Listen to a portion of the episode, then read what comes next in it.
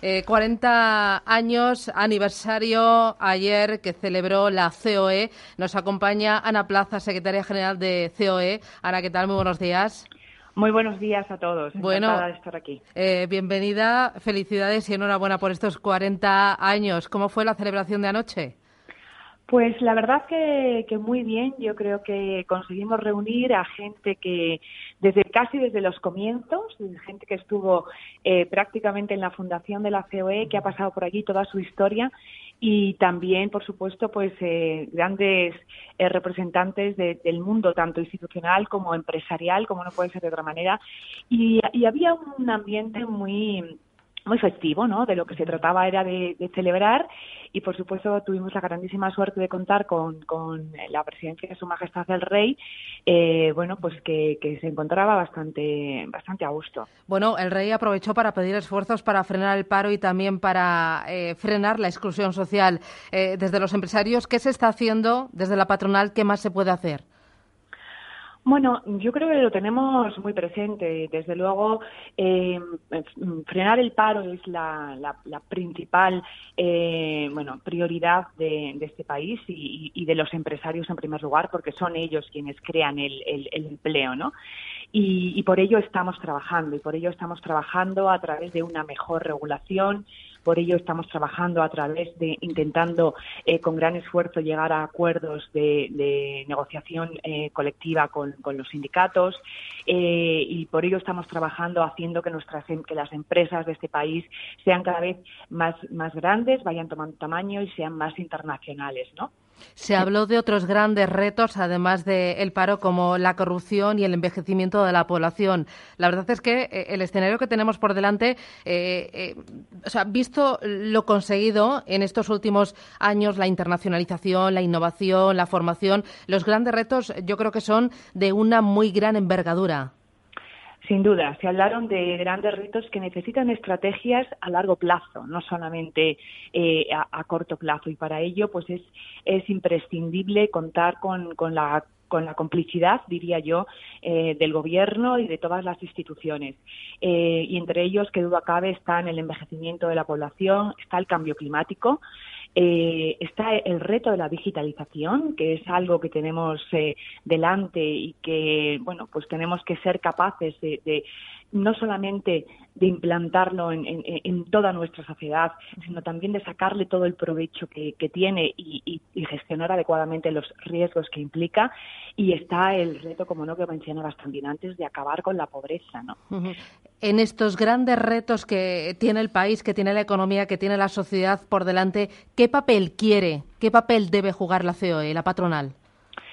A nosotros aquí nos toca más un papel, yo diría que de propuestas, ¿no? Un papel, tenemos un papel en un principio, en un primer estado de observación, y lo hacemos a través bueno de las distintas comisiones que tiene que tiene nuestra organización donde confluyen expertos de todo de todos los ámbitos que nos permiten bueno pues hacer documentos eh, bastante muy trabajados y bastante concienzudos de cada uno de estos problemas que al final se tienen que plasmar en propuestas concretas.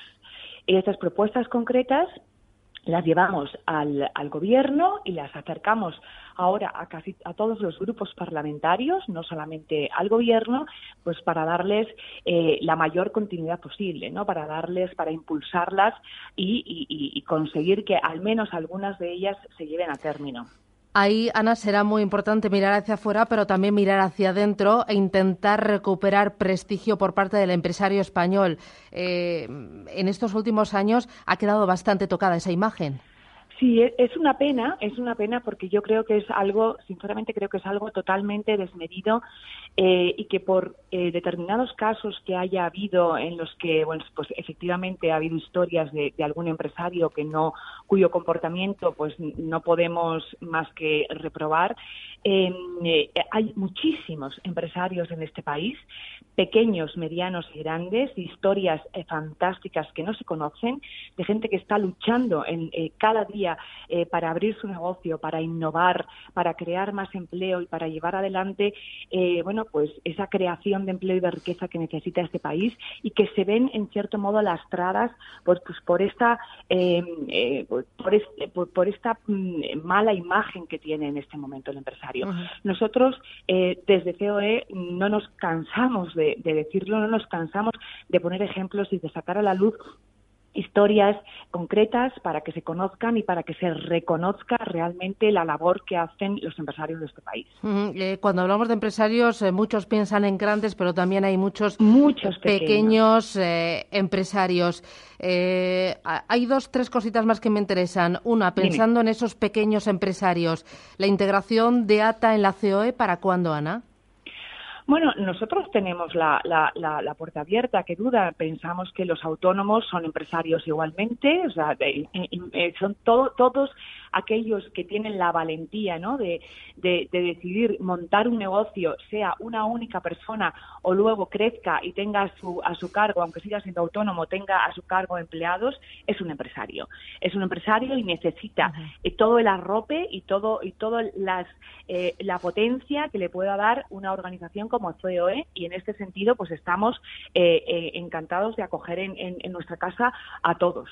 ¿Se va a integrar entonces ATA dentro de la COE?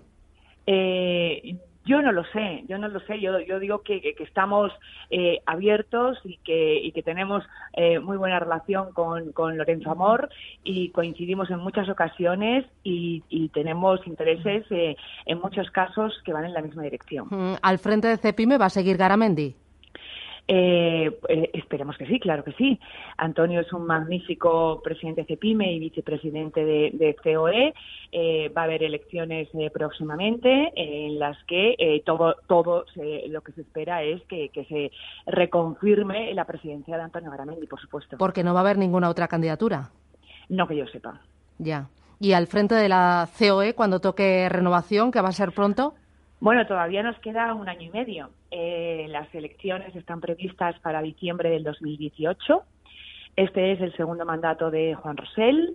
El, por, por estatutos tenemos limitados los mandatos a dos años. Creemos que es algo muy sano que haya cambio en, las, en la primera línea de las instituciones, eh, con lo cual yo, espero que cuando se aproxime un poquito más la fecha, dentro de un año aproximadamente, pues haya al menos uno, uno o dos candidatos eh, para, la, para la presidencia de COE y que sean eh, personas muy potentes dentro de la organización. Garamendi, Juan Pablo Lázaro.